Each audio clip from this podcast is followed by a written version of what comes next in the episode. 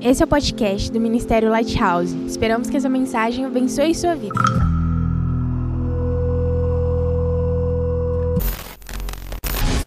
Amém, gente. O tema hoje é o Filho do Homem. O, hã? Não entendi. Não entendi, vou fingir. sim, sim, sim, sim. A gente só, sabe, sorria a cena, rapazes. Sorria a cena. É, você vai, é, torce para ter seu sorriso ser uma resposta.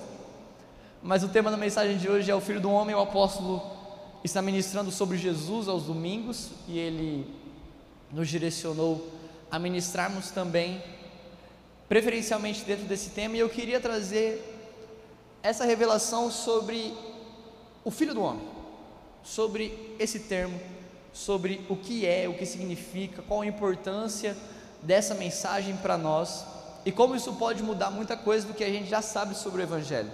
Amém? Só para você ter uma, ter uma noção, a palavra Filho do Homem, que se refere a Jesus, a primeira vez que ele aparece na Bíblia é em Daniel capítulo 7, que é o nosso texto base para o dia de hoje. Nós vamos ler basicamente Daniel capítulo 7. E Daniel capítulo 7, ele é muito mais do que uma profecia. Talvez você já tenha lido o livro de Daniel, que é um livro famoso. E você tenha visto Daniel como um cara cheio de profecias sobre o fim dos tempos, cheio de profecias sobre o Apocalipse, cheio de coisa e tal, sobre a volta de Jesus, e às vezes é um livro até muito difícil de ler depois que acaba a história de Daniel. Até ali o capítulo 5, 6, até o 6 que ele vai para a cova dos leões, é tranquilo de ler, que é a história de Daniel. Depois, a partir do capítulo 7, começa os sonhos de Daniel. E ele começa a descrever os sonhos dele. E aí é que começa a profecia. E aí o livro fica um pouquinho difícil de ler. E a gente vai literalmente começar dessa parte. Mas para você ter noção, a primeira vez que a palavra filho do homem se referindo a Jesus aparece em Daniel capítulo 7. Ou seja, a única vez no Antigo Testamento que Daniel, que o Filho do Homem é usado para se referir a Jesus é em Daniel 7. Estão comigo? E Filho do Homem é o título que descreve Jesus, preferido de Jesus. A microfonia sou eu, Pedrão? Eu tô no. Hã? Cortou? Será que vai agora? Será que agora não dá mais microfonia? Vamos testar, vamos testar. Filho do homem é um título que descreve Jesus, amém? E se eu te falar que filho do homem é o título que descreve Jesus preferido de Jesus? Ou seja, Jesus tinha um título preferido entre Cristo, Messias, ungido de Deus, filho de Davi, filho de Deus. Entre todos esses títulos que descrevem Jesus, ele tinha um preferido. E o preferido de Jesus era o Filho do Homem. Jesus usou a palavra Cristo para se referir a si mesmo 11 vezes no Evangelho. Apenas 11 vezes Jesus se chamou de Cristo. Mas Jesus se chamou 78 vezes de o Filho do Homem. E a gente vai entender a importância de Jesus se chamar de o Filho do Homem com a mensagem que Jesus carregava. E, a, e, consequentemente, a mensagem que Jesus carregava e a mensagem do Filho do Homem é a mensagem de Daniel, capítulo 7. Ou seja, Daniel, capítulo 7, não é só uma profecia sobre o fim dos tempos, como a gente vai ver, mas é também uma profecia sobre o Evangelho. Daniel, capítulo 7, é um capítulo do Evangelho fora do Evangelho. Daniel, capítulo 7, é um pedacinho do Evangelho um esquemático do Evangelho, um esquenta do Evangelho, uma preparação para o Evangelho fora do Evangelho. Amém? Vocês estão comigo? De verdade? Então tá bom. E em Daniel capítulo 7, existem alguns temas importantes que alguns temas não, vamos dizer alguns personagens, vamos personificar os temas para ficar mais fácil. Existem alguns personagens importantes que são personagens do evangelho e que a gente vai discorrer sobre eles aqui hoje. Amém? Eu queria realmente que a gente pudesse ler Daniel capítulo 7 inteiro, mas eu acho que não vai ficar legal, então tarefa de casa. Anota aí, vai ganhar estrelinha no próximo culto quem fizer a tarefa. Quem fizer fechar o ano com cinco estrelinhas ganha um abraço. Tarefa de casa é ler, pegar um dia do seu devocional aí, você vai parar um dia. Ah, Gui, eu estou lendo Mateus, beleza. Você vai pegar um dia, vai parar e vai ler Daniel 7, tá? Você vai ganhar uma estrelinha, vai, ganhar, vai colar na testa a estrelinha assim, ó, estrelinha dourada, aí você tem que acumular 5. Você vai ler Daniel 7. Tem que ganhar mais que um abraço? A gente tem que pensar num prêmio então. Vai como é? A gente vai ter que fazer visto no caderno aqui, vai virar, vai virar a terceira série. Tarefa para semana. Você vai parar um dia aí e vai ler Daniel 7, beleza? Você vai meditar em cima. Gui, tive uma dúvida, estou à disposição. Fechou? Se eu não souber também, a gente ora junto até Deus revelar. Mas a gente vai ler hoje aqui alguns versículos de Daniel 7 que vão ilustrar para a gente tudo isso. Davi, põe no versículo 9 para a gente, fazendo um favor. Bora juntos? Nós vamos ler do 9 até o 14, amém? Agora. E continuei olhando até que foram postos uns tronos. Já é Daniel, ele já está no meio da visão, tá? Só para a gente contextualizar. Daniel já está no meio da visão, ele já viu muita coisa. E ele continua dizendo: E continuei olhando até que foram postos uns tronos, e um ancião de dias se assentou. A sua veste era branca como a neve, o cabelo da sua cabeça como a pura lã e o seu trono era de chamas de fogo, e as suas rodas de fogo ardente. Um rio de fogo manava e saía de diante dele, milhares de milhares o serviam e milhões de milhões assistiam diante dele. Assentou-se o juízo e abriam-se os livros. Então eu estive olhando por causa da voz das grandes palavras que o chifre proferia. A gente já vai ver o que é esse chifre. E estive olhando até que o animal foi morto. E a gente já vai ver o que é esse animal também e o seu corpo desfeito e entregue para ser queimado pelo fogo. E quando os, aos outros animais foi lhes tirado o domínio, todavia foi prolongada a vida até um certo espaço de tempo. E eu estava olhando nas minhas visões da noite, e eis que via nas nuvens do céu um como filho do homem. E dirigiu-se ao ancião de dias e o fizeram chegar até ele. E foi-lhe dado domínio e a honra e o reino para todos os povos, nações, línguas o servissem. O seu domínio é um domínio eterno que não passará, e o seu reino tal que não será desfeito. Amém? Amém?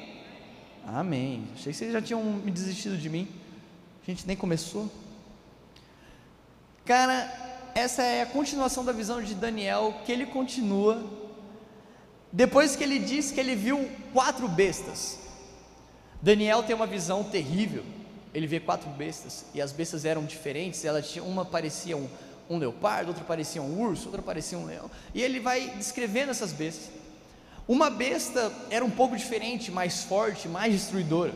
E ela tinha alguns chifres. E desses chifres, eles caíram e nasceu um outro chifre. E um chifre mais forte. Esse chifre proferia palavras contra o Senhor e ele declarava, zombava de Deus. Então, de repente, na visão que ele continuava, da visão que ele estava tendo dessas bestas, ele tem uma visão que aparece então um trono, esse trono que a gente vê no capítulo 9 em diante, o trono que tinha rodas de fogo, que saía fogo dele, e vem um ancião de dias. Esse ancião de dias é Deus, amém? Esse ancião de dias é Deus, ele se assenta sobre o trono, e ele começa o juízo. Coloca no versículo 10 para nós, Davi, fazendo um favor. Se eu não me engano, é o versículo 10. O Davi está aí? 10, versículo 10, Davi, por favor. Ali. E ele continua falando sobre o trono, ele fala: E assentou-se o juízo. Essa é a primeira personagem da nossa história, o juízo. A gente já vai entender tudo, tá? No final eu espero que a gente entenda, se gente entender tudo, a gente faz a parte 2. Mas a primeira personagem, a primeira, a primeira coisa que compõe a nossa história do Filho do Homem é o juízo. Deus se revela e revela o Filho do Homem no juízo. A salvação que nós recebemos, nós temos que entender isso para que a gente entenda por que, que Deus vai fazer o que Ele vai fazer. A salvação que nós recebemos, ela não é oposta ao julgamento. A salvação que nós recebemos, ela não é oposta ao juízo. A salvação que nós recebemos não é oposta a um julgamento. Mas a salvação que nós recebemos, ela é o final do julgamento. O julgamento, o juízo, o julgamento de Deus, o juízo de Deus é um caminho para a salvação. Deus vai revelar completamente a sua glória e a glória do Filho do Homem quando ele se assentar em juízo. Quando Deus finalmente se assentar em juízo para julgar as nações e os povos, ele então vai revelar completamente a sua glória. Ah, Gui, então ele não revela a sua glória na salvação? Não. Ele não revela o seu tamanho, a sua grandeza na, no momento que ele nos salva? Não. Ele revela a sua glória, a sua grandeza em um momento de juízo. É nesse momento, o filho do homem virá para julgar as nações. Quem são essas nações representadas na história? Lembram das bestas que nós falamos? Elas representam os últimos reinos da terra. E a última besta que aparece, que tem um chifre maior, repre representa o último reino da terra, que vai ter ainda um certo poder sobre a igreja, sobre o povo de Deus, e aí a gente está falando do reino do anticristo, que vai, vai perseguir, vai oprimir o povo de Deus. Então, é no final disso, é no final do momento em que a terra está passando pelo domínio dos reinos terrenos, que Deus vem e estabelece o seu trono para julgar as nações e julgar os povos. A salvação que Deus vai nos dar completamente nesse momento em que Ele nos salvar completamente, julgar todo o mal, no momento que o Senhor julgar toda a maldade, eliminar todo o sistema maligno, é nesse momento que Ele vai revelar toda a sua salvação. Então a salvação que nós recebemos, ela vem por meio de um julgamento, ela vem por meio do juízo. E o juízo do Senhor vem para revelar a sua misericórdia. Afinal de contas, se não houvesse o juízo, se não houvesse o julgamento, do que o Senhor estaria nos salvando? Do que o Senhor estaria nos retirando? Do que o Senhor estaria nos salvando se não houvesse um julgamento para todo mal? Se o mal não fosse julgado, se o sistema maligno dessa terra, se os reinos dessa terra, se os governantes dessa terra não fossem julgados, do que o Senhor estaria nos salvando? Se o sistema desse mundo não operasse em maldade, do que o Senhor estaria nos salvando? Ele está nos salvando de tudo isso e é nesse momento que a gente vai conhecer verdadeiramente o Filho do Homem. O Filho do Homem vem em juízo, porque se a gente continuar lendo, esse ancião de dias ele é muito grande, ele é muito enorme. Ele se senta num trono que saía fogo debaixo dele, fogo, um rio de fogo emanava dele, mas aparece alguém como um filho do homem. E o que significa filho do homem? Filho do homem, a palavra filho do homem, a expressão filho do homem, é uma expressão que significa basicamente humano. Humano. Daniel viu algo que ele não conseguia descrever. Daniel viu alguém que parecia humano, mas ele não era humano. Porque aquele homem, aquele humano, ele foi até o ancião de dias, e o ancião de dias deu poder para ele. Ele foi até Deus e Deus deu poder para ele. Então aquele cara não era só um humano, ele não era como nós, mas ele parecia como nós. Então, quando o filho do homem vai se revelar completamente, quando esse homem que tem poder, que tem domínio, que tem o reino, que tem poder para julgar, se revelar completamente, é no momento de julgamento. Então, gente, a gente vai estar aqui quando a terra for julgada, tá? A gente vai estar aqui quando os reinos dessa terra forem julgados. A gente vai estar aqui. A igreja não vai ser arrebatada antes de Jesus vir julgar a terra. A gente vai estar aqui. A gente pode, pode não ser nossa geração, tá? Eu digo a gente vai estar aqui como a igreja, os crentes, o povo de Deus. Eles vão estar aqui. Eles vão, a gente vai ver esses reinos, essas bestas, os reinos governantes dessa terra praticando o mal. E é quando Deus vir para estabelecer juízo que nós vamos ter a glória do Filho do Homem revelada completamente. Então, a primeira personagem da nossa história do Filho do Homem, a primeira coisa que compõe o Evangelho do Filho do Homem, a primeira coisa que compõe Daniel 7 é juízo, é julgamento. E esse julgamento não é um julgamento para nos trazer aniquilação, mas é um julgamento para nos livrar e para nos trazer salvação, amém? Esse é o julgamento que o Senhor estabelece no seu trono. Ele vai julgar a maldade, ele vai julgar todo o mal, ele vai julgar os reinos dessa terra que se desviaram, ele vai condenar o mal e vai nos salvar nesse contexto. É nesse contexto que a glória de Jesus vai ser revelada para nós. É nesse contexto que nós vamos ver a glória de Jesus, o poder de Jesus. num contexto de julgamento, mas um julgamento que vem para nos salvar. Amém? É nesse momento que nós vamos ver a misericórdia do Senhor atuando. A misericórdia do Senhor vai atuar nesse lugar. É na misericórdia, é no juízo que nós vamos ver a misericórdia do Senhor. Amém? Amém? Só que o que, que o Senhor vai julgar mesmo? As bestas, os governantes. Lembra das bestas? A gente vai perder. Daniel, capítulo 7, ele começa no versículo 1 e ele vai até o versículo 8. Nós começamos a ler no versículo 9. Ele vai até o versículo 8 descrevendo como são as bestas. Então é realmente uma parte do texto que eu acho que não compensa a gente ler aqui juntos. Mas ele começa a descrever essas bestas, fisicamente, o que ele estava vendo. A gente tem que entender que Daniel estava tendo uma revelação, um sonho profético. Sonho profético. E, e ele estava vendo, ele não conseguia descrever, ele termina atônito tudo aquilo que ele viu, ele fica em choque, ele cai duro no chão. Então ele começa a descrever meio que o que ele conseguia ver, ele começa a descrever aquelas bestas. E essas bestas, elas são o domínio dos governantes sobre essa terra e o domínio do mal e do sistema maligno sobre essa terra. Só que a primeira parte de Daniel 7, ela é consequência do que aconteceu lá no Éden. Ela é consequência e ela vem nos remeter ao que aconteceu lá no Éden. Quando Deus criou Adão e depois criou Eva, ele deu domínio a todos os homens sobre todos os animais da terra. Ele deu domínio sobre as aves, sobre os animais que já estejam, sobre os peixes, sobre os animais do campo. E o Senhor entregou o governo da terra para a gente, amém? O Senhor entregou, nos entregou esse governo. O Senhor nos deu a terra para que a gente governasse. Só que antes de aparecerem as bestas de Daniel 7, aparece uma besta, um animal no Éden. E ele consegue inverter os papéis. Enquanto era para o homem e a mulher, os homens dominarem sobre os animais, em Gênesis capítulo 3, uma besta, uma fera, um animal, vira esse jogo. E ele passa a dominar, a serpente passa a dominar sobre Adão, sobre Adão e Eva e os induz a pecar, e consequentemente toda a ordem que Deus estabeleceu naquele lugar foi alterada. Então, Daniel 7 e o domínio das bestas e do sistema maligno até hoje, e vai ser assim até o final, é uma consequência da inversão do que foi estabelecido no Éden em Gênesis 3. E Daniel 7, ele vem nos remetendo a isso, ele vem nos trazendo isso. A terra era para ser um grande jardim em que nós iríamos governar sobre todas as coisas, sobre os animais.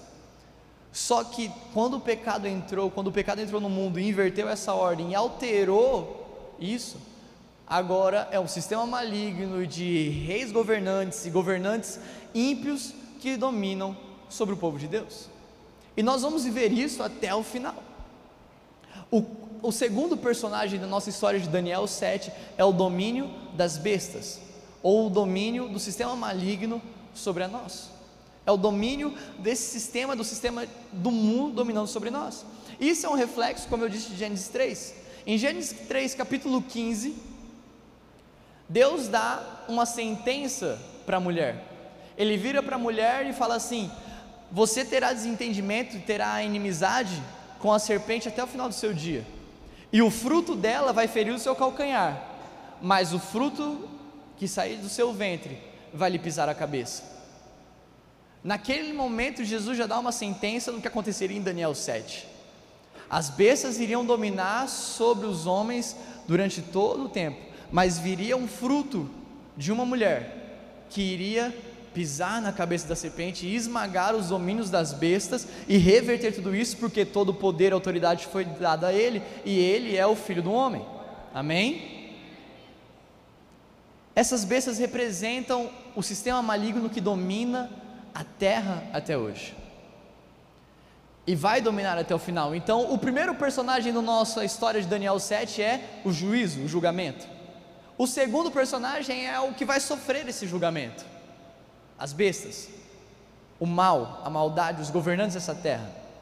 Quando você lê Daniel 7 essa semana que você vai ler na tarefinha de casa, isso vai ficar muito claro quando você entender e você vai pegar e você vai lembrar dessa mensagem. Vamos tentar postar o podcast essa semana ainda, Para caso você tenha alguma dúvida, você recorra ao podcast.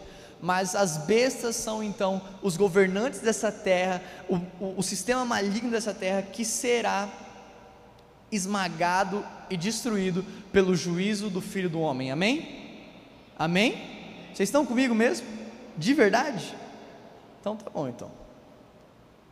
Então o primeiro personagem da nossa história é o juízo, o julgamento.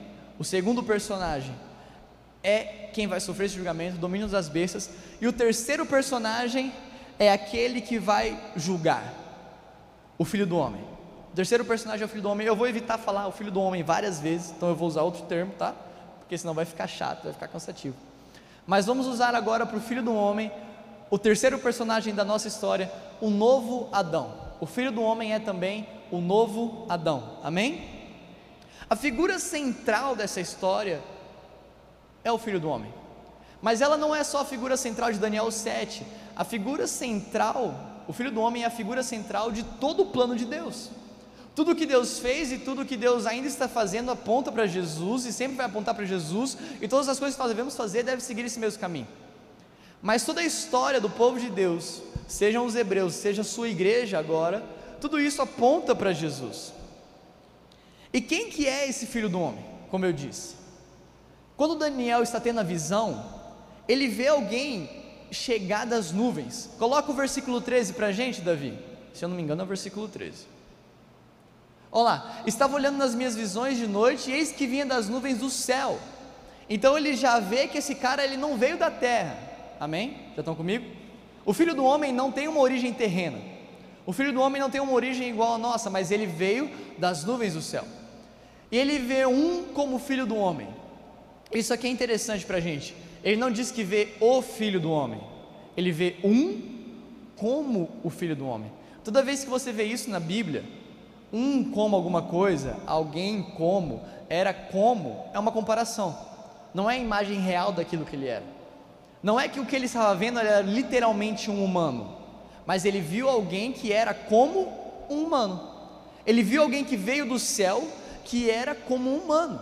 E aquilo ali com certeza pirou o cabeção de Daniel. A gente tem que entender aqui, Daniel não sabia da existência de Jesus, tá? É fácil para a gente entender agora, a gente conhece Jesus. A gente foi alcançado por isso, e glória a Deus que a gente vive na fase mais legal, que a gente tem o Espírito Santo para revelar as coisas para a gente. Mas nessa época aqui, Daniel estava pirando o cabeção, porque ele está falando: tem um homem no céu, e esse homem que está no céu, ele tem poder e autoridade para chegar até Deus, naquele trono de fogo, naquele trono que tinha roda de fogo, e esse homem é parecido comigo. Esse cara que faz tudo isso, que chegou até o ancião de dias, ele é parecido comigo. O que Daniel está tentando dizer é falar assim: aquele cara era humano, mas ele não era terreno. Vocês estão entendendo onde a gente vai chegar? Jesus, ele é humano, mas ele não é terreno. Ele é humano, mas ele não foi concebido como eu e como você. Ele é humano, mas ele não foi concebido como eu e você. E alguém que é o primeiro Alguém que é diferente de tudo e não veio de outra forma, ele é o primeiro de uma espécie. Lembra de Adão? Adão é o primeiro da espécie. E todos que vêm depois dele continuam reproduzindo a mesma coisa de Adão. E por isso, todos nós pecamos. Ah, Gui, eu pequei porque quando eu era um bebê? Não, mas quando você era bebê você já pecou. Não pelos seus atos e suas atitudes, mas porque você vem de uma descendência de uma natureza pecaminosa. Gui, como um bebê pode pecar? Não, ele não peca literalmente em suas atitudes, mas ele peca porque ele herda uma natureza pecadora. Porque ele nasce da mesma forma de uma reprodução de uma natureza. Pense aqui comigo. Quando Deus fez lá Adão e Eva bonitinho, o que ele queria?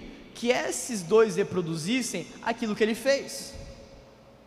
Vão, reproduzam, encham a terra da espécie que eu criei. A espécie que eu criei é vocês dois, bonitinhos, sem pecado, perfeitos. Só que quando o pecado entra no mundo e destrói, e traz a maldade, traz o caos e traz tudo isso que nós conhecemos hoje, essa maravilha. Adão e Eva não conseguem reproduzir aquilo que Deus fez, mas eles reproduzem aquilo que eles são agora. A natureza pecaminosa que está dentro deles. Então tudo que eles reproduziram depois é uma raça de um monte de pecador igual a gente. É isso que a gente é.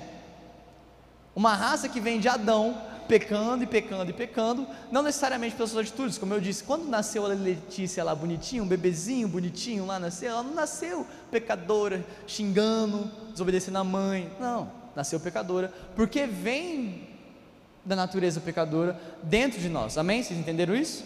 É uma raça que foi criada assim, só que então, aparece alguém que é diferente, aparece alguém que não foi concebido nessa raça, porque quando Jesus nasce nessa terra, ele não foi concebido como nós somos concebidos. Ele não foi feito como nós somos feitos. Ele não nasceu como nós nascemos. Então Jesus nasce nessa terra, mas ele não nasce com a natureza dessa terra. Ele nasce humano, mas ele não nasce com a natureza humana. Ele nasce com a natureza divina. Então o que Daniel está vendo é uma nova espécie. O que Daniel vê quando ele fala assim: Eu vi um como filho do homem, ele está vendo o novo Adão,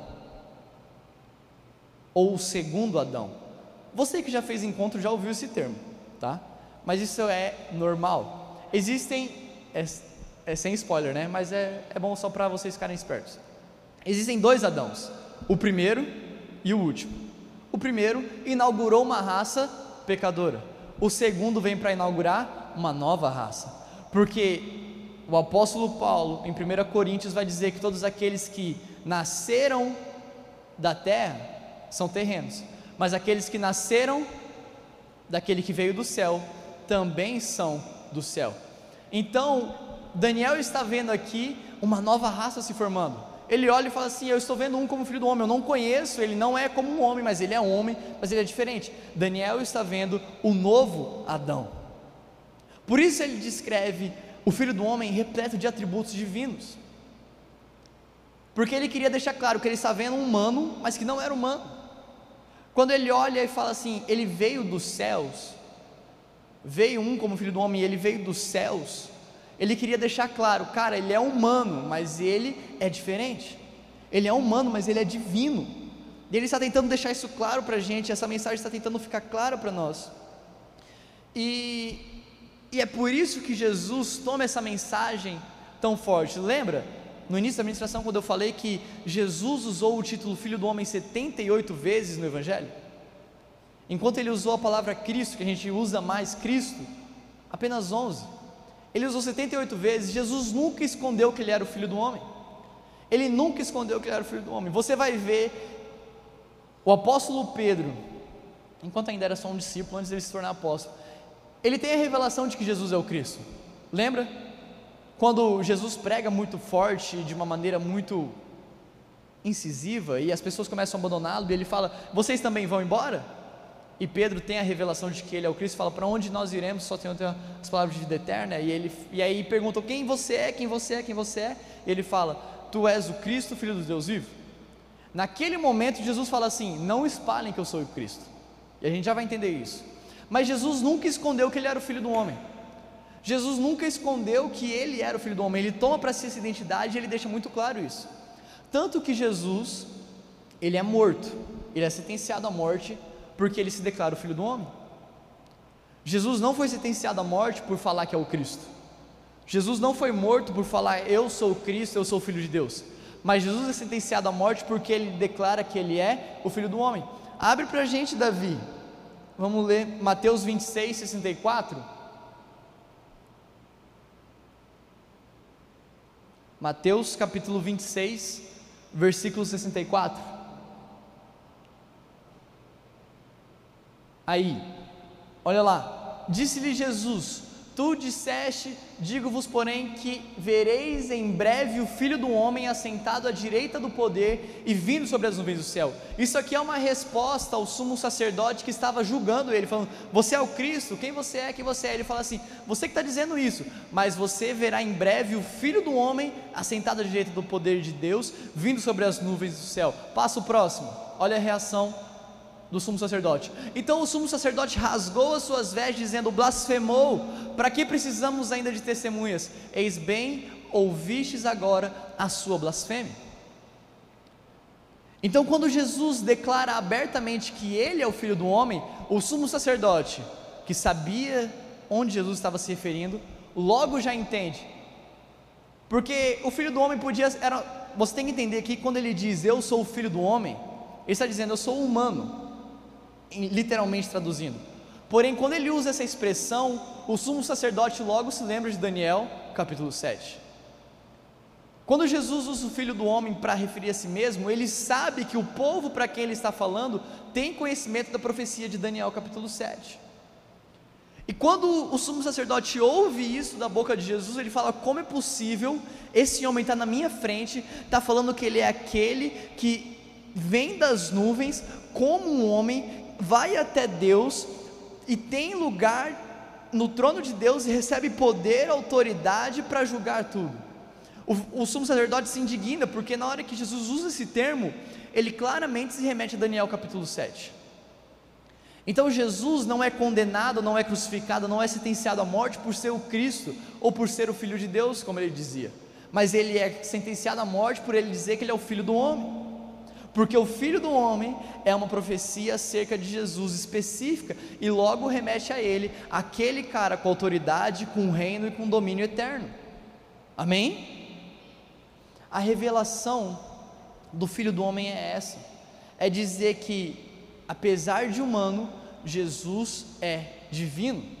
Apesar de ser um homem, ele não é como Adão, mas ele é um novo Adão. Ele vem inaugurar uma nova raça. Então nós agora, Adãozinhos, vamos chamar assim, Adãozinhos, fomos reproduzidos numa sequência de reprodutores pecadores que por causa de Adão, por causa do pecado, nós também fomos concebidos no pecado.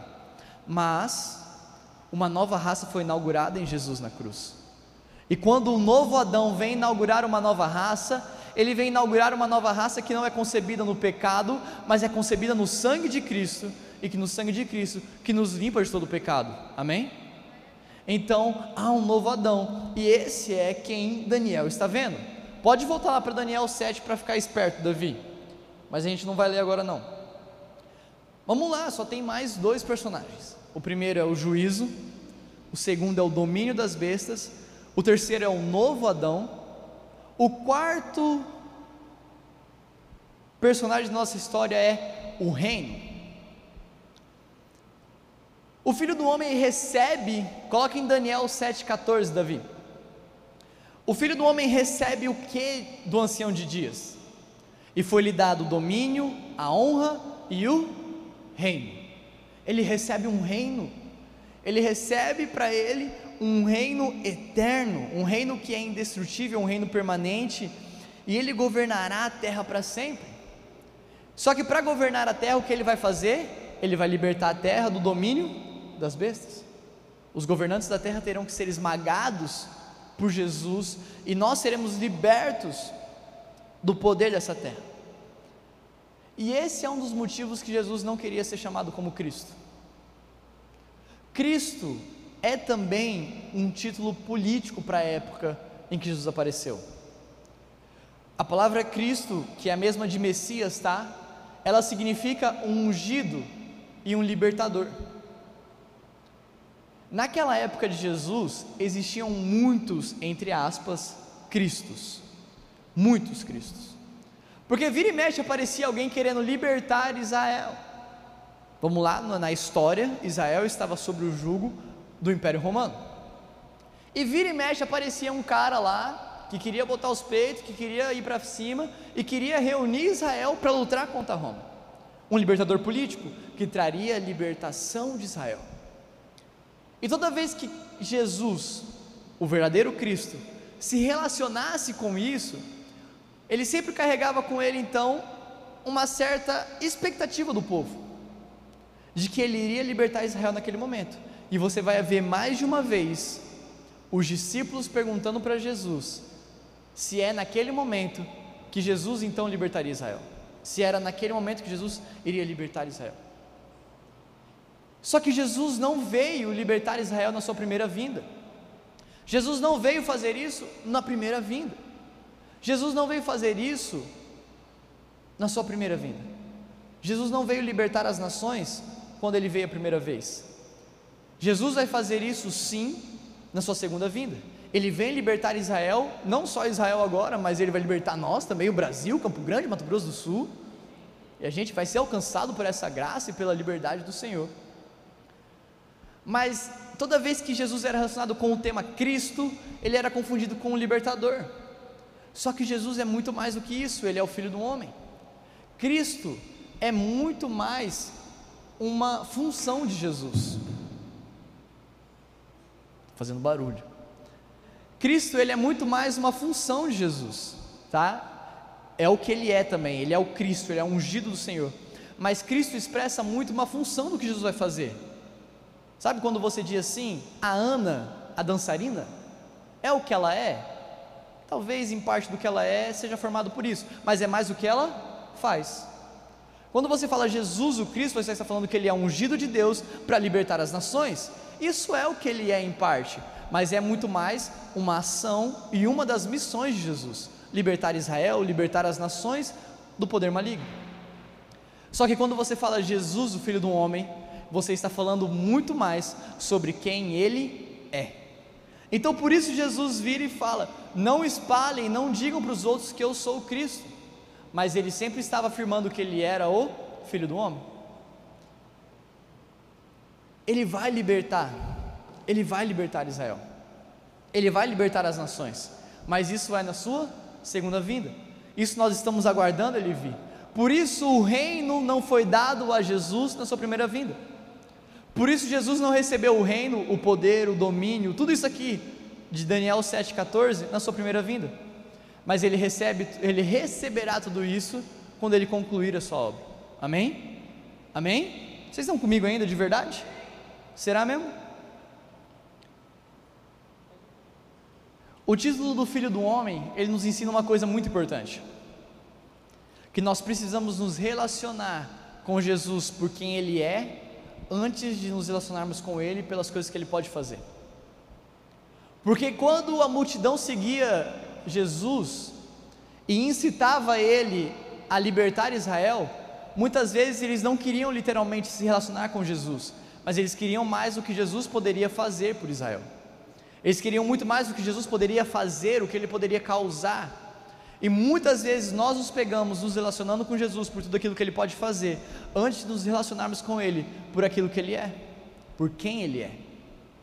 O título do Filho do Homem vem ensinar isso. E você vai ver essa repetição de ensinamento de Deus várias e várias vezes na Bíblia. Por exemplo, quando Deus liberta o povo do Egito, ele não pega o povo e leva direto para a terra prometida e que era aquilo que Deus poderia fazer. Toma aí, tirei vocês da escravidão, coloquei vocês na liberdade e na bênção. Mas Deus leva o povo até o deserto e no Monte Sinai ele se revela para o povo e traz o povo para um lugar de relacionamento com ele. Deus, Jesus, antes de ser alguém que pode fazer algo por você, ele é alguém que quer se relacionar com você. Amém? Então o título do Filho do Homem também carrega esse ensinamento para nós. Antes de Jesus ser o Cristo e ser aquele que vai libertar você do seu pecado, vai libertar você da sua escravidão, vai libertar Israel, vai libertar Brasil, vai libertar as nações e vai estabelecer um trono e um reino de paz, justiça, igualdade e alegria no Espírito Santo, Jesus é o Filho do Homem e ele é alguém que quer se relacionar com você. Jesus é o Filho do Homem e ele é alguém que quer estar próximo de você. Antes dele ser esse Rei magnífico, esse Rei eterno, ele é alguém que quer estar próximo de você. Amém? Porque no versículo 14, olha só o que foi dado a Jesus: foi dado o domínio, foi dado a honra e foi dado o reino. E também foi dado para ele todos os povos, todas as nações e todas as línguas. Davi, coloca para a gente o versículo 18 também. A gente vai ler o versículo 18, depois você põe no 22, mas eu vou contigo aí, não precisa correr não. Põe o 18 para a gente primeiro. Olha só: Mas os santos do Altíssimo receberão o reino e o possuirão para todo sempre, de eternidade em eternidade. Quem são esses santos do Altíssimo? O povo que ele recebeu no versículo 14. Coloca o 22, Davi. Até que veio um ancião de dias e fez justiça aos santos do Altíssimo e chegou o tempo em que os santos possuíram o reino. Coloca o 27 para a gente, Davi. E o reino e o domínio e a majestade dos reinos debaixo de todo o céu serão dados ao povo dos santos do Altíssimo. E o seu reino será um reino eterno, e todos os domínios o servirão e lhe obedecerão. O quinto e último personagem da nossa história é o povo. Nós vimos o juízo, o domínio das bestas, o novo Adão. Nós vimos agora o o reino, boa. E agora o povo. O povo termina e fecha Daniel 7. A profecia de Daniel termina com o povo santo, o povo de Deus. Jesus vai receber o reino, o domínio, o poder eternamente, mas ele também recebe um povo. E aí tem um pedacinho desse povo aqui hoje. Ele recebe esse povo. Alguns ficaram felizes, tudo bem, tudo bem. O filho do homem, ele tem uma herança, ele recebe uma herança de Deus do ancião de dias. E essa herança somos nós, sou eu e você. O seu povo é a sua herança. E cara, Jesus vai nos colocar para reinar com ele. Jesus vai nos colocar para reinar com ele naquele reino que ele recebeu. Daniel 7, 27 diz: O reino, domina a majestade dos reinos debaixo de todo o céu serão dados ao povo dos santos do Altíssimo. Nós, os santos do Filho do Homem, o povo do Filho do Homem, será colocado para governar junto com o Filho do Homem. E isso é nada mais, nada menos que o Evangelho, meu amigo. Se você não conseguiu ver esses elementos se misturando com o Evangelho, a gente faz um resumo para você. Daniel 7 começa com a maldade da terra imperando, só que de repente surge a salvação, e a salvação vem esmagando e aniquilando todo o mal, nós somos salvos. E quem veio fazer essa salvação e aniquilar todo o mal? Um novo Adão, alguém que surge inaugurando uma nova raça, e esse cara, o novo Adão, ele tem um reino. E esse reino, ele promete esse reino para um povo. E no final das contas, esse novo Adão vai colocar todos dentro desse reino. Isso é exatamente o que a mensagem de Jesus é. A mensagem de Jesus é: o pecado entrou no mundo, nos colocou sobre o domínio e o governo de um sistema maligno que está sobre essa terra. Mas Deus amou tanto esse povo que entregou o seu filho e para salvar e esmagar o pecado e finalmente pisar na cabeça da serpente de Gênesis 3, ele precisou matar o seu filho. Mas o seu filho ressuscitou.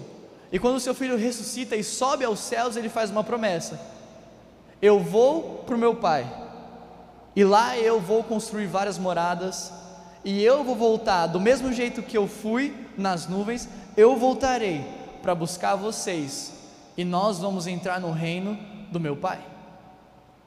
Isso é exatamente Daniel 7. Mateus, Marcos, Lucas e João, o Evangelho, a mensagem de Jesus, a boa notícia, é exatamente o que está escrito nos versículos de Daniel, capítulo 7. E por que que isso é tão importante assim? Porque é uma mensagem que nós temos que carregar. O Evangelho do Filho do Homem. Porque beleza, Gui, foi muito legal, foi legal falar do filho do homem e tal, mas o que eu faço agora com todas essas informações que você me deu? A primeira coisa, você vai carregar essas informações com você, porque essa é a mensagem que vai salvar a sua casa, essa é a mensagem que salva os seus amigos, essa é a mensagem que salva a sua família, essa é a mensagem que salva esse mundo, e essa é a mensagem que nos salva, é a mensagem que nos alcançou. A mensagem de Jesus é Daniel 7. A mensagem de Jesus está em Daniel 7. Está bem escancarada lá para nós. O filho do homem. Ele é esse, esse cara, esse, quem é esse filho do homem de Daniel 7? Ele é Jesus. E tudo o que ele fez, tudo o que ele vai fazer, foi por amor a nós, amém? Mas existe um último texto que está em Salmos 2. E eu queria que você abrisse sua Bíblia comigo para a gente ler ele.